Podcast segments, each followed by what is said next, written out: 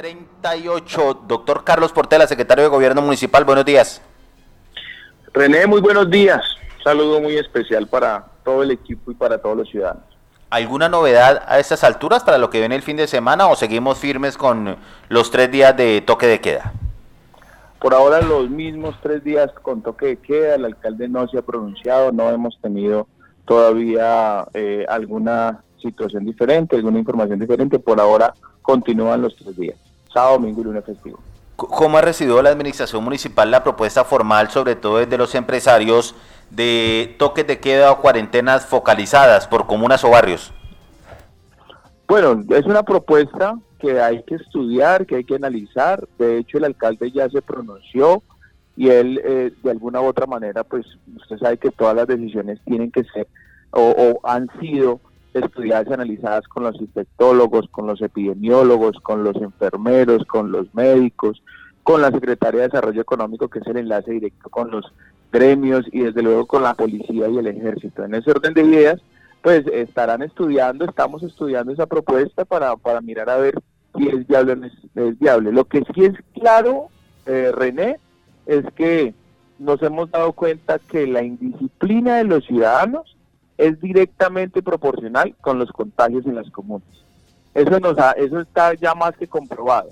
Uno se pone a analizar los comparendos, las comunas donde más comparendos hay y efectivamente son las comunas donde mayor contagio hay. Hablo de la comuna 7, de la comuna 8 y la comuna 9.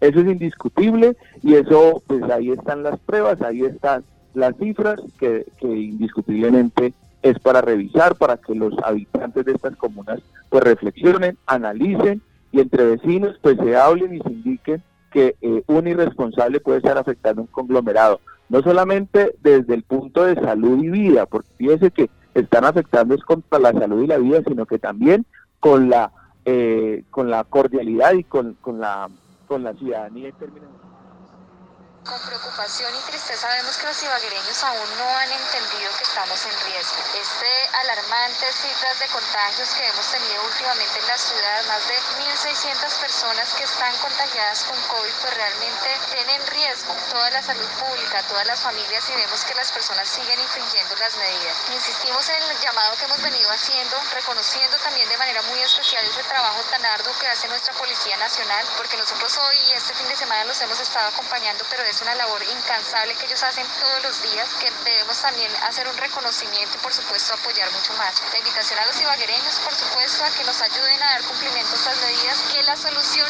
está en manos de cada ibaguereño, parte del autocuidado, parte de unas medidas que parecen tan sencillas que por eso creemos muchas veces que no son importantes y vale la pena recordarlas. Lavado de manos, distanciamiento social y por supuesto acatar todos los toques de queda que establece nuestro alcalde para